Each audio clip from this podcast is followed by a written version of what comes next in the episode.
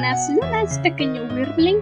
Bienvenido a La Dragona de los Libros, un podcast dedicado al análisis, charla, conversación, intercambio de ideas amistoso, ranting en algunas ocasiones, sobre nuestros libros favoritos, lecturas recomendadas o peticiones de cualquier tipo en estas alturas de la existencia existencial. Mi nombre es Andrew, soy su anfitriona y Dragon Wyrm en este podcast de discusiones literarias. Yo soy Ciela, una semana más con ustedes, con otro episodio especial. Sí, así es, esta ocasión tenemos doble episodio especial. ¿Por qué? Porque nos hacía falta. Porque teníamos que purificarnos. Oh, sí. Hacía falta una buena purificada después de tanto libro malo. sí, después del reto que sufrimos con el priorato, ¿saben? Necesitábamos algo que nos hiciera felices. Algo que, aunque tal vez no nos llevara dos horas discutir, si fueran al menos unos 50, 40 minutos agradables, sin estarnos quejando cada tres minutos. y el día de hoy no vamos a hacer un análisis a profundidad, pero sí vamos a platicar sobre este anime viejito. Yo estaba en la prepa. Eso ya son 10 años. Que en realidad nunca fue muy popular, pero siempre ha sido muy bueno. Getalia. Oh, sí. No sé si decir si no fue popular. Sé que no es como que, digamos, sea el anime número uno de todo el mundo, pero creo que si estás en el mundo del anime, has oído hablar de Getalia. Si no lo has visto, al menos lo has oído, conoces el concepto, porque, seamos honestos, hace 10 años, cuando estaba, era imposible no estar en el ámbito del anime y no haber oído hablar de Getalia, honestamente. Es uno de esos que has escuchado y que están ahí alrededor, aunque nunca los hayas visto o los hayas pescado. Getalia fue el padre fundador de los planetas Bolita, de los países Bolita, más bien, no planetas, los países Bolita, y Getalia es la versión original de todas esas ilustraciones que están haciendo de los países con una bola y la bandera pintada, Getalia lo hizo primero. Y Getalia lo hizo mejor. Siempre. Pero sí, especialmente hace 10 años, era común que en algún momento alguien sacara la conversación de Getalia porque te decían, ay, tienes un examen de historia, pues ¿para qué estudias? Mejor Vegetalia. Fuera de broma, yo sí lo hice. Y saqué nueve. y a mí me iba muy mal en los exámenes de historia. Sí. Es un anime que de una forma amigable, chistosa, family friendly, nos empieza a contar sobre la Primera Guerra Mundial, luego pasa la Segunda Guerra Mundial y empieza a explayarse un poco más en la historia, en general saltando entre situaciones reales, no reales, que suceden entre los países. Básicamente es eso. Tenemos representaciones humanas de todos los países y es una manera bastante divertida, bastante ingeniosa de acercarte un poquito y hacerte conocer la historia sin hacerte la pesada. Obviamente agregan sus detalles para hacerlo más cómico, para hacerlo más ameno. Son, y esto es algo que yo no sabía hasta que Andrew mencionó que hiciéramos el capítulo y me dijo, son capítulos de cinco minutos, literalmente, cinco minutos cada capítulo. Eso yo no lo sabía, la verdad. Sabía del concepto de que los países eran los personajes. Jamás en la vida supe que duraban tan solo cinco minutos. Y la verdad es que se te van como agua. Obviamente. Aprendes un poquito de historia, aprendes un poquito de todo. Y hacen un buen trabajo. Llega a ser un poco obviamente son es sátira. Hay cierto estereotipo con todos los países. Pero me vas a decir que no. Pero es el tipo de cosa que no te tienes que tomar tan a pecho porque eh, es parte del chiste, ¿sabes? Pero me vas a decir que no. Manejan los estereotipos al punto de, de que tú mismo dices, chale, bueno, es que es que sí son. Italia, el protagonista de toda esta serie, es el típico personaje relajado, amigable, que con todo se lleva bien, pero en cuanto lo ponen de cara al peligro, sale corriendo. Y no estoy diciendo que todos los italianos sean así, cobardes, pero estás de acuerdo en que los italianos son tranquilos, relajados, amigables, con todos hacen amigos. Y tenemos también a Alemania, que es Italia, Alemania y Japón son los protagonistas de esta serie, obviamente son los países del eje. Esta serie comenzó hablando de las guerras mundiales, y Alemania es todo lo que un alemán es. Serio, formal, no entiende los chistes, no entiende el sarcasmo, se estresa cuando la gente no hace las cosas como debe de hacerlas. Y Japón es el zen, el que nada más dice no sé cómo soy amigo de estos dos, pero me caen bien y me aceptan como soy, así que no hay problema. Básicamente. Y tenemos a todos los demás países. Y todavía lo que es mejor de Getalia es que cada personaje tiene sus propias canciones. Hay muchísimas canciones de Getalia y cada una te cuenta un aspecto distinto de cada personaje. En su momento yo las tenía casi todas y luego mi computadora me dijo hasta la vista, ahí te ves, chao, y se perdieron la mayoría de ellas. Sad. Super sad. Pero lo que más me gusta de todo esto es que ponen a Estados Unidos como lo que realmente es, un inútil que quiere ser el protagonista de todo. Y su canción de personaje literalmente se llama I am the hero. No se te olvida que, obviamente, este es un anime, fue hecho en Japón, es punto de vista japonés. Y sí, definitivamente disfrutas ver a Estados Unidos obsesionado. Fun fact, la voz de Estados Unidos es la misma de Komui. Yay. sí, tiene sentido. Sí, y saben jugar bastante bien con estos estereotipos. Adoro, por ejemplo, tenemos a Rusia que parece muy tranquilito, pero en realidad a todo mundo le da miedo Rusia. Facts. Facts. La forma en que representan, e insisto, tenemos que tener muy, muy, muy en cuenta que esto es una sátira. Entonces, obviamente, van a hacer burla, van a hacer cosa.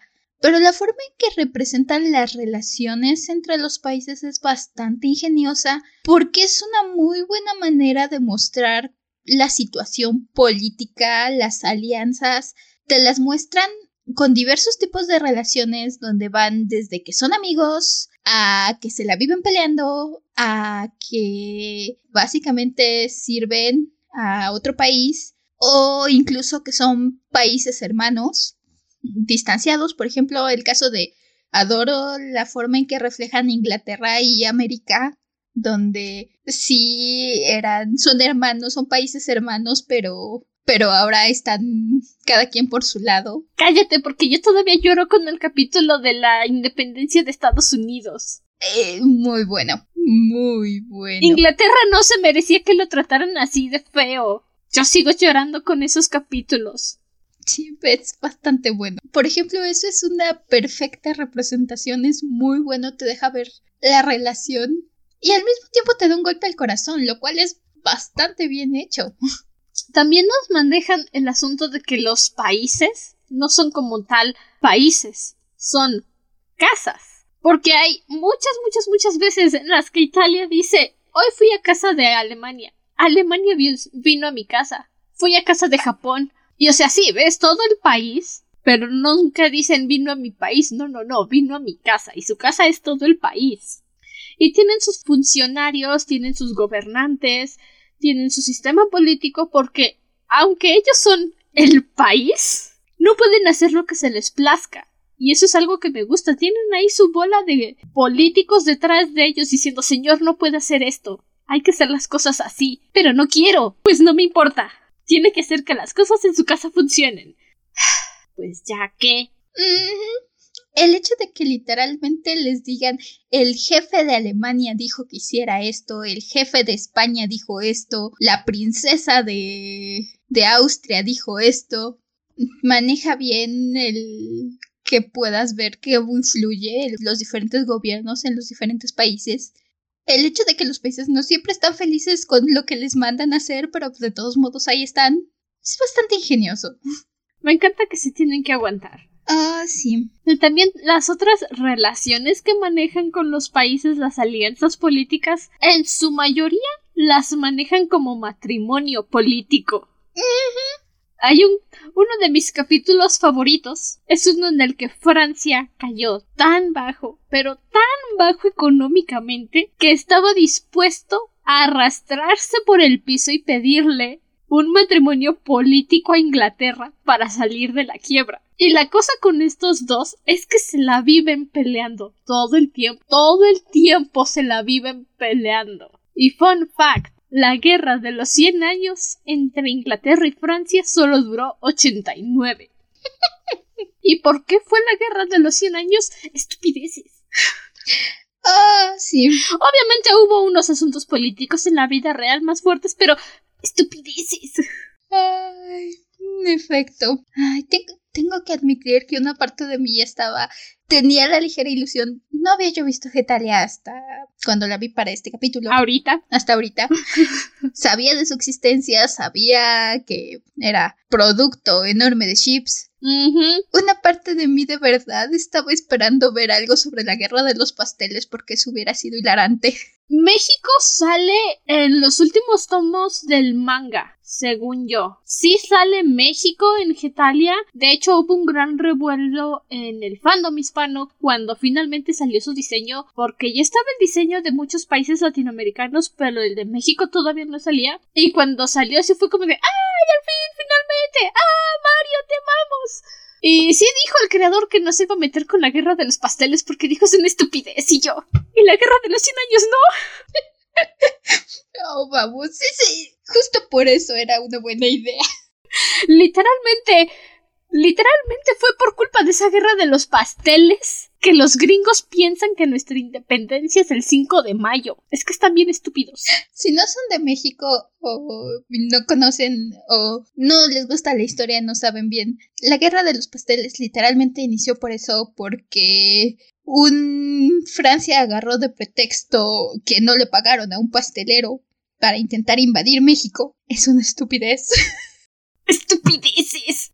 Los poblanos estaban como de ya basta de estupideces. Lograron avanzar bastante al territorio mexicano y justamente evitaron que llegara a la Ciudad de México, la capital, porque en Puebla, en el estado de Puebla, los detuvieron y ni siquiera fue el ejército, fueron los ciudadanos de Puebla, se rebelaron y se pelearon y expulsaron a los franceses. Y entonces, no solo los gringos, sino que una gran parte del mundo piensa que esa fue nuestra independencia. No, no lo fue. Y cada 5 de mayo están como de felicidades México, feliz cumpleaños México. Fue una estupidez, fue por un pastel. Ay, no. Literalmente fue una estupidez y todos los gringos están como de no, felicidades México, wow, es 5 de mayo, voy a comer guacamole. ¿Por? Solo los poblanos, solo la gente que vive en el estado de Puebla celebran el 5 de mayo y se echan un puentezote de 5 días. Aquí también en la Ciudad de México. Siete, si cae en fin de semana. En la Ciudad de México generalmente también se celebra, básicamente porque como estamos al lado eran por los que iban. Pero nosotros acá en la ciudad, en ¿qué somos? En Chilangolandia, lo celebramos el 5 y ya, y tenemos que ir a la escuela, y tenemos que ir a trabajar. Y si es en fin de semana, ah, bueno, tenemos un puente, pero aquí trabajamos. Los poblanos no. Pregúntale a la familia de Puebla, ellos no trabajan. I know. Se echan su puentezote de una semana, todo por unos pasteles. Ay, pero bueno, volviendo a pero fue, la independencia no es el 5 de mayo. No, si escuchan por ahí feliz cumpleaños México el 5 de mayo, no, no es el 5 de mayo, es la batalla de Puebla, la guerra de los pasteles. Déjense, dejen que los poblanos celebran eso, nosotros.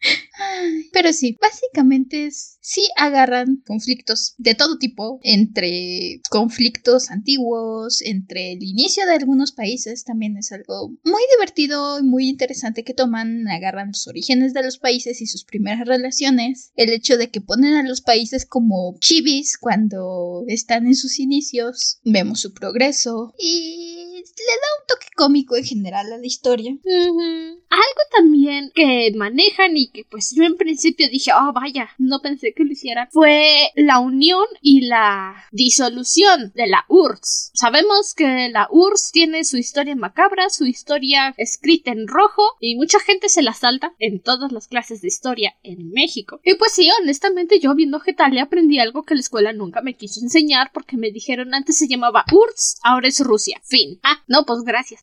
Y el concepto también que manejan con los países de cuando recién empiezan, que pasan de ser niños a de repente ser adultos, es, es muy divertido, especialmente cuando vemos las comparativas con sus abuelos que son lo que eran antes de ser el país que conocemos ahora. El ejemplo de Italia es el Imperio Romano, su abuelo era, el Imperio Romano. Y es curioso porque Italia conoció a su abuelo, mientras que Alemania nunca tuvo ningún contacto con su antecesor, Germania. Pero Germania y el Imperio Romano eran amiguitos, según Getalia. Y son cosas de la historia que uno dice, ah, vaya, interesante. Nunca me lo habían comentado así, o nunca me lo habían explicado así. Pero cuando lo ves desde el punto de vista de un anime dices, ah, no, sí, sí, tiene sentido, tiene sentido. Efectivamente. Y si son estos detalles, estos momentos donde.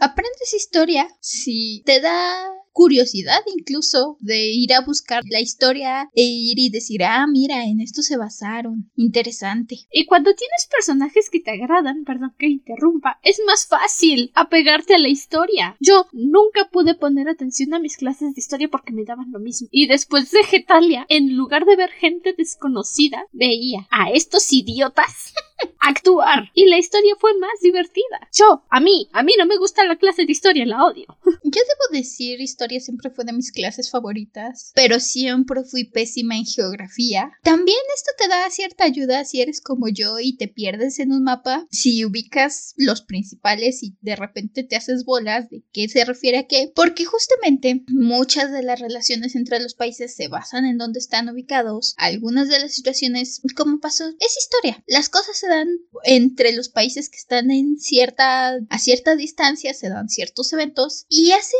un buen trabajo mostrándote eso, mostrándote, por ejemplo, el que te muestren los países, cuáles se relacionan con quién y más o menos te dicen es que este país le ayuda a este país y te ponen tu mapita y te muestran que están juntos. Creo que eso hubiera hecho maravillas por mí en las clases de geografía, simplemente por la asociación de decir, ah, por supuesto, Suecia y Finlandia se llevan bien porque están pegaditos, tiene sentido. Excepto que Finlandia le tiene miedo a Suecia. Ajá. Y todo el tiempo piensa que lo va a golpear y Suecia nada más está pensando, mi esposa es muy amable, es tan adorable. Sí, sí, sí, sí, sí.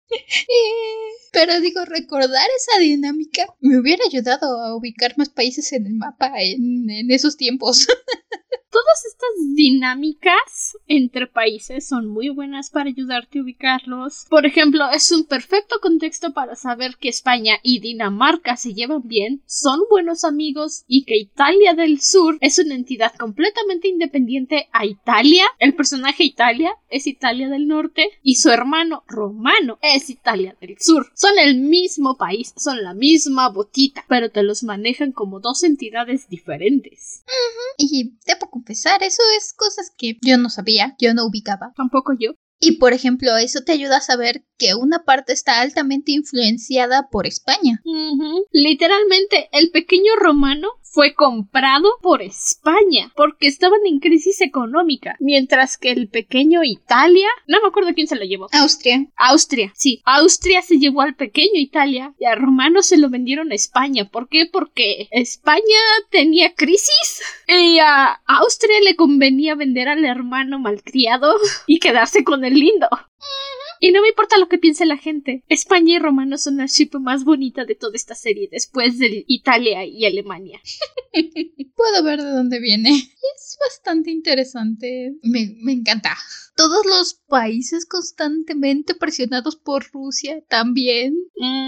Rusia escapando de su hermana porque a cada rato quiere pedirle matrimonio y Rusia le tiene miedo, o sea, Rusia, el país que hace que todos se hagan pipí, le tiene miedo a su hermana porque la hermana a cada rato llega y le dice casémonos. Son este tipo de cosas que le dan bastante chispa y te dan historia. Hay un... El hecho de que los Países Bajos creo que son los que están pegaditos a Rusia están ahí. Mm, no, esos no son los Países Bajos, son los paisitos temblorosos, Lituania, Letonia y Estonia. Esos tres. Literalmente, así se llaman, son los paisitos temblorosos. Básicamente, que están constantemente así como de ahí, ahí está Rusia. Hay un momento que, debo decir, me dio mucha risa, donde creo que es con Lituania, donde Rusia le pregunta, es que ¿por qué eres tan chiquito? Y le dices, porque tú no me dejas de apretar. Es porque no me dejas crecer, sigues apretándome. ok, puede ser un poco negro, pero es muy divertido. Y también descubrimos, o sea, esto es algo que yo no tenía idea. Esto es algo que yo no tenía idea. Lituania pertenecía a Polonia. Y solo porque Polonia era chiquito y no quería meterse en líos con nadie, le dijo a Rusia, sí, ok, llévatelo, llévatelo. No me quédatelo, quédatelo. Ni lo quería. Y uno dice, ah, vaya, the more you know. También manejan a Suiza neutral, pero hasta morir. Hay un capítulo que me encanta en el que Italia estaba teniendo pesadillas porque obviamente es Italia. ¿Qué tal que, tal que Inglaterra llegaba de la cola y lo atacaba? Y pasa corriendo desde su casa hasta la de Alemania y pasa por Suiza. Y Suiza agarra y le mete unos escopetazos. ¿Por qué? Porque no deja que nadie se meta a su casa. O todos coludos o todos rabones. O sea, y eso también es ubicación geográfica, porque dices, a ver, ¿cómo es que tiene que pasar por la casa de Suiza para llegar a Alemania? ¿Que no estaban juntos? No, no, no son vecinos. De hecho, también te ayuda a ubicarte bastante bien. Me encanta el hecho de que los países aliados se la viven peleándose entre ellos. Sí, o sea, están juntos, pero se la viven peleándose entre ellos y están esperando cuando arrancar la cabeza mutuamente cuando estaba yo en clase de historia, ya lo dije, a mí siempre he sido mala para la geografía y las fechas, pero los hechos, la historia, las relaciones es algo que sí me interesaba, me gustaba mucho la historia cuando estaba en la escuela. Y es algo que yo recuerdo mucho a mi maestra comentar a mi maestra de historia acerca de los países aliados, donde estaban unidos de momento, pero a la primera iban a... que incluso alguien mencionó que en cuanto acabara la guerra se iban a agarrar del chongo. Y es una representación tan buena, pero tan buena verlos pasársela agarrándose del chongo entre ellos. Es agradable porque dices, es que esa es la relación de cualquier equipo en la escuela. Está el que hace el trabajo de todos, que es Inglaterra. Está el que nada más propone ideas y no hace nada, ese es Francia. Está el... quién sabe qué hace ahí, pero les cae bien a todos, ese es China. Está el que nada más dice que va a hacer cosas y no hace nada, pero se roba el crédito de otros, ese es Estados Unidos. Y a cada es que a cada rato están peleando, a cada rato están con que fue tu culpa, fue tu culpa, fue tu culpa, fue tu culpa. Oigan, y los países del eje ya hicieron otra guerra y ganaron. no somos muy, muy buenos en los que hacemos, ¿verdad?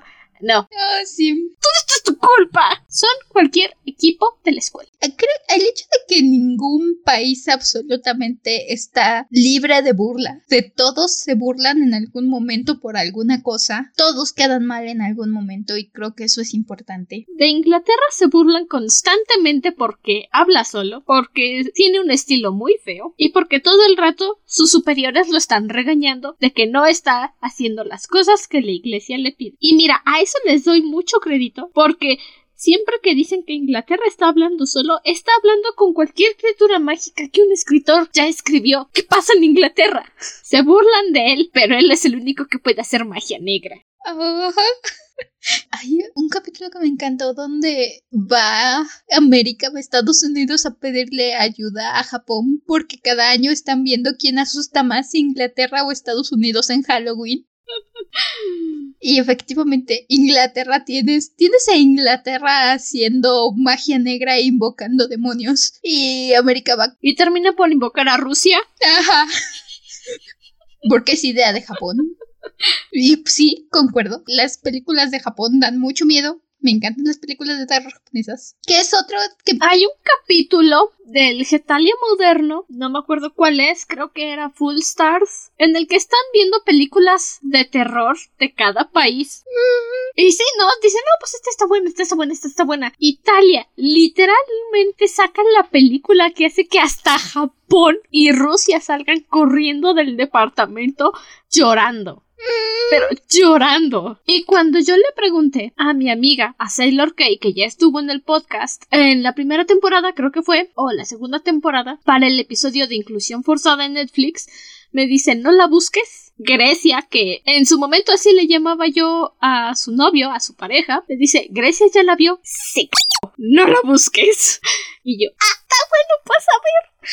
Ese capítulo también me gustó bastante, muy entretenido comparar las diferencias. Y sí, si has visto, de todas las que mencionaron realmente, he visto japonesas, americanas, españolas. Concuerdo completamente. Las españolas las vemos con subtítulos. A veces sí, hacen falta. Pero concuerdo completamente con todas las descripciones que dieron. Ya está me... No es por ser criticona. O sea, Perdón, te interrumpo, pero no es por ser criticona, sí un poquito, pero es que las películas españolas las tengo que ver con subtítulos porque no las escucho. No es que no les entienda, no los escucho. Hablan tan suavecita, suavecita, no los escucho. Necesito subtítulos. Sí, eso es cierto, necesitas. Pero tal cual como te las describen, concuerdo. Es bastante entretenido, una muy buena forma de ver las comparaciones y las diferentes culturas. Eso también, cuando van de repente en plan de amigos, cuando están hablando de guerra y van en plan de amigos a comparar tradiciones, ya sean navideñas, culturas, cómo es ir a un país u otro. Es bastante interesante ver y tiene mucho sentido ver estas comparaciones y decir, sí, por supuesto, es que este país es así, este país es así, este país es así.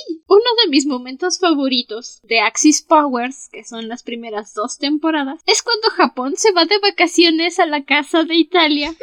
una semana porque está muy estresado y Alemania dice sí está bien me a descansar a casa de Italia ¿qué es lo peor que puede pasar? que regresa de la casa de Italia diciendo ¡Basta!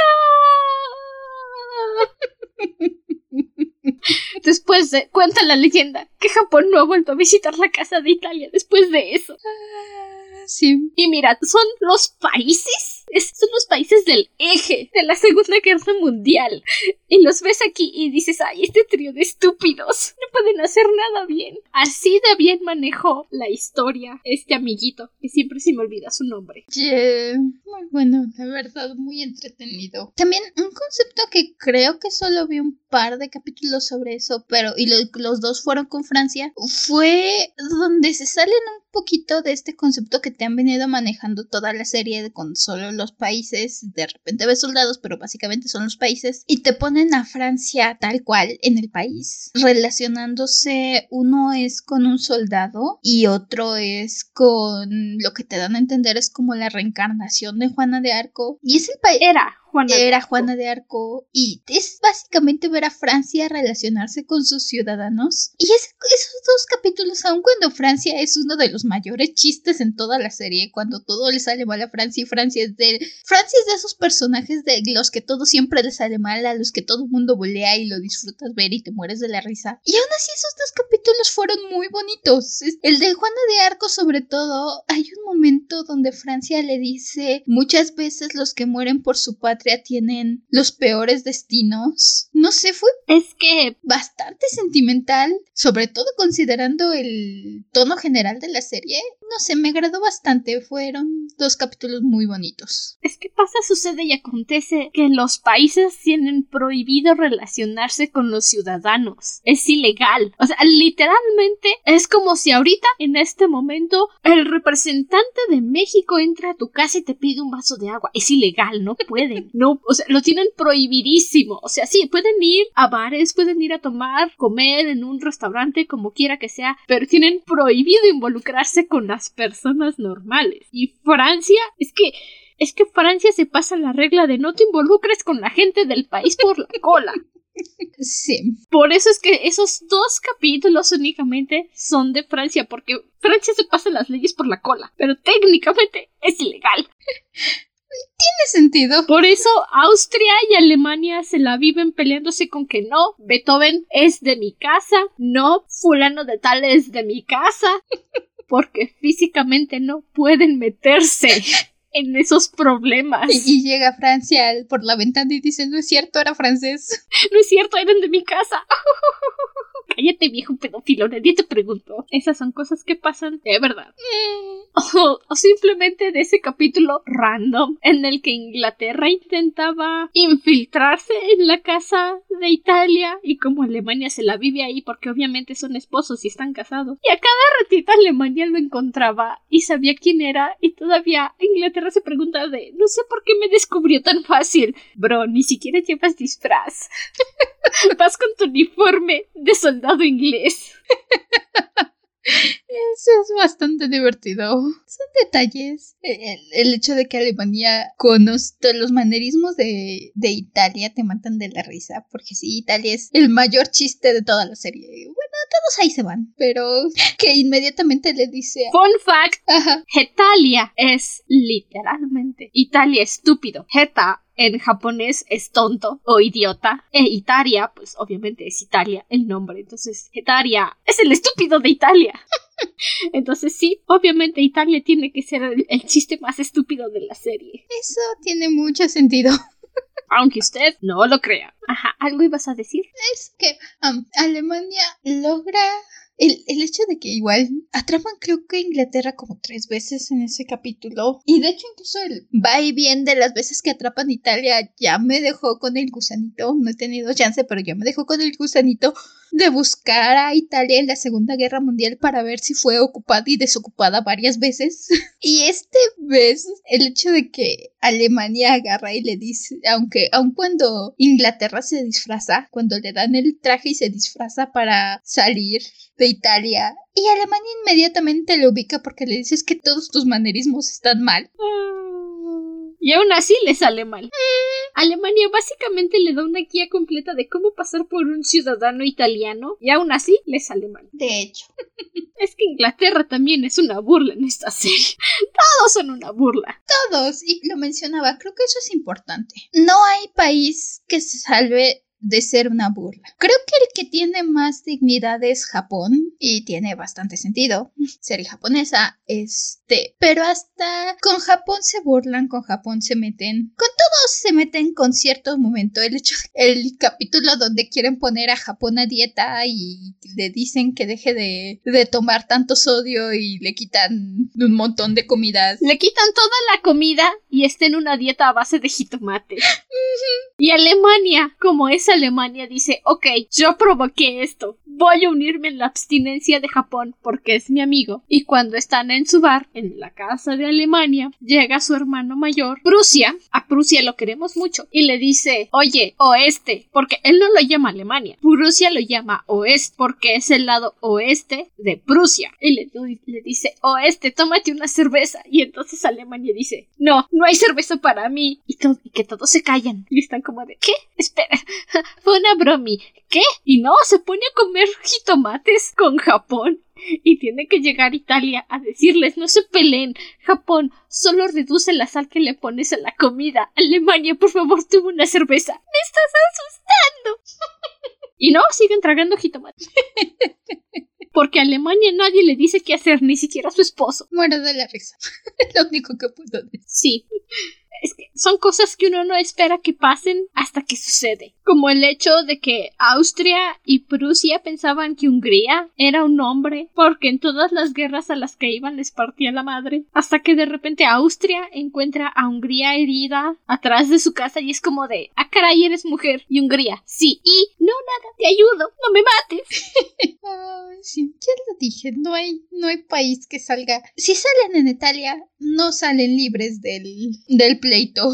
Mire, el amiguito hizo un capítulo especial del día de Pascua en el que los obligó a todos a caminar semidesnudos en trajes ridículos. ¿Por qué? Porque el fan service vende y el fan service de parejas gay vende más. Sí.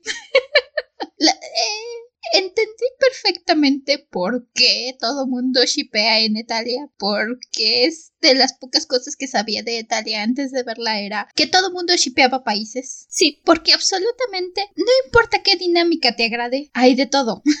Sí, sí hay. Creo que lo único que no hay es hetero. Mm. No, no hay. Todo es gay. De hecho. Considerando que la mayoría de los países son hombres. Make sense. Sí. Y si fueran mujeres, sigue siendo gay. Y pues, ajá, eso, no hay mucho que mencionar. No, este va a ser un especial chiquito, pero son capítulos de 5 minutos. Son bastantes capítulos, sí son bastantes, pero son chiquitos. son entretenidos. Y... Es lo que yo le dije a mi prima, duran cinco minutos. La empiezas a ver en la mañana y la terminaste en la tarde. En un día ves Getalia. básicamente. Así que si tienes un rato, es más, si quieres agarrarte un cacho al azar, creo que no hay tanto problema.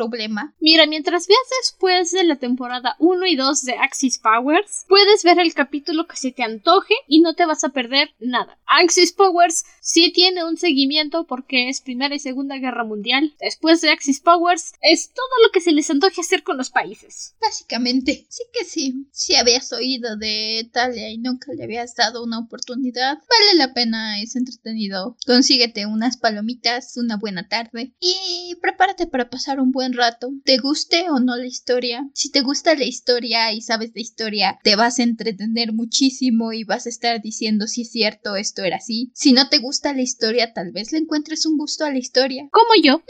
A mí no me gusta la historia, pero gracias a Getalia pude soportar mis últimos años de historia en la preparatoria. Así que dale una oportunidad. Es una serie, sí, es viejita. Los primeros dibujos sí son feos, pero las últimas temporadas ya tienen más producción y te vas a pasar un buen rato, te vas a divertir. Sí, definitivamente. Sí, la primera temporada incluso vas a ver animación repetida varias veces, pero eso no le quita a las bromas, eso no le quita al buen rato que pasas. Y eso no le quita a que realmente este compañero, este mangaka, se me olvida su nombre, estaba empeñado en hacer que Alemania e Italia se casaran. Oficialmente firmaran su acta de matrimonio. porque hay un capítulo, no me acuerdo en qué temporada es, pero es en uno en el que Romano va a visitar a Italia a su casa. Y como Italia no tiene más camas en su casa, tienen que compartir la cama. Y estos dos hermanos tomate tienen un churrito de cabello volando, es su antena, y nada más porque se están peleando, se les enreda el pelo. Y entonces Italia le llama en pánico a Alemania porque le duele mucho, porque está atorado, porque su hermano es muy rudo. Y Alemania llega, pero en pensando que lo peor le está pasando a Italia y resulta que solo se les atoró el cabello. y es que cada vez que Italia que Italia le llama a Alemania y Alemania levanta el teléfono y escucha estoy en problemas, ahí está. Vayan gay, vayan gay a ver que nada malo le pase a su esposo. Ah, sí. Y sí, vayan a ver Getalia, por favor.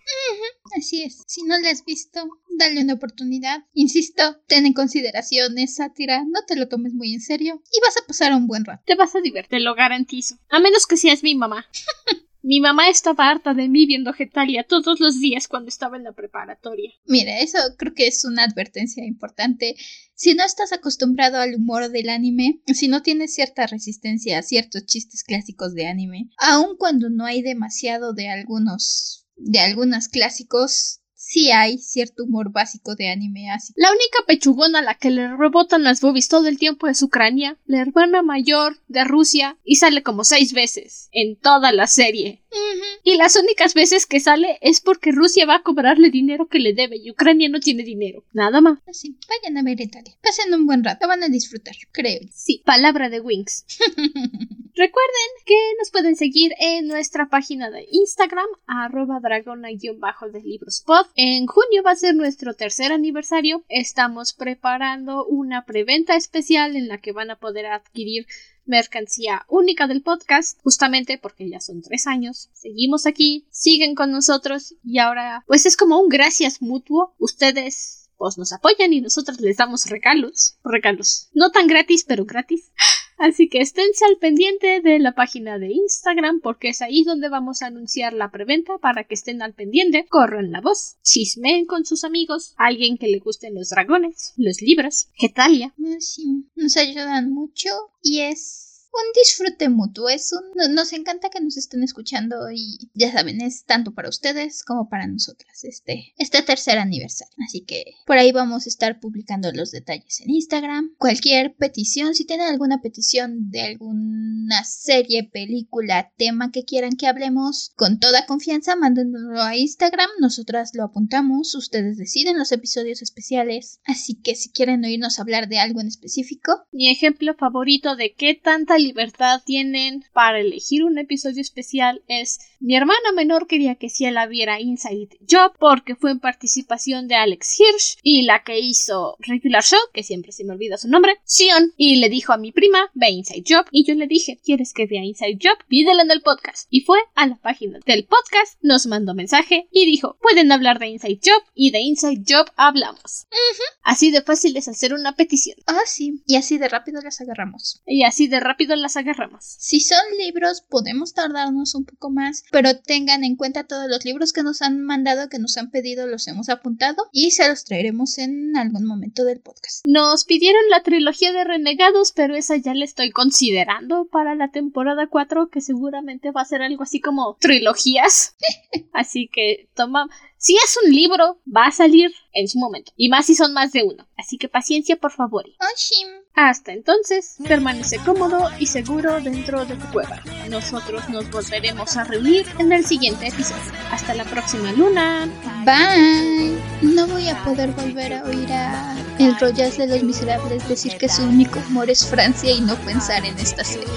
Quiero que lo sepan. Mi misión ha sido realizada con éxito. Bye. Bye bye. El diseño del logo del podcast es una ilustración de Satki Hirokun en Instagram. Y la canción utilizada es Harukai Techikyu del soundtrack de Getalia.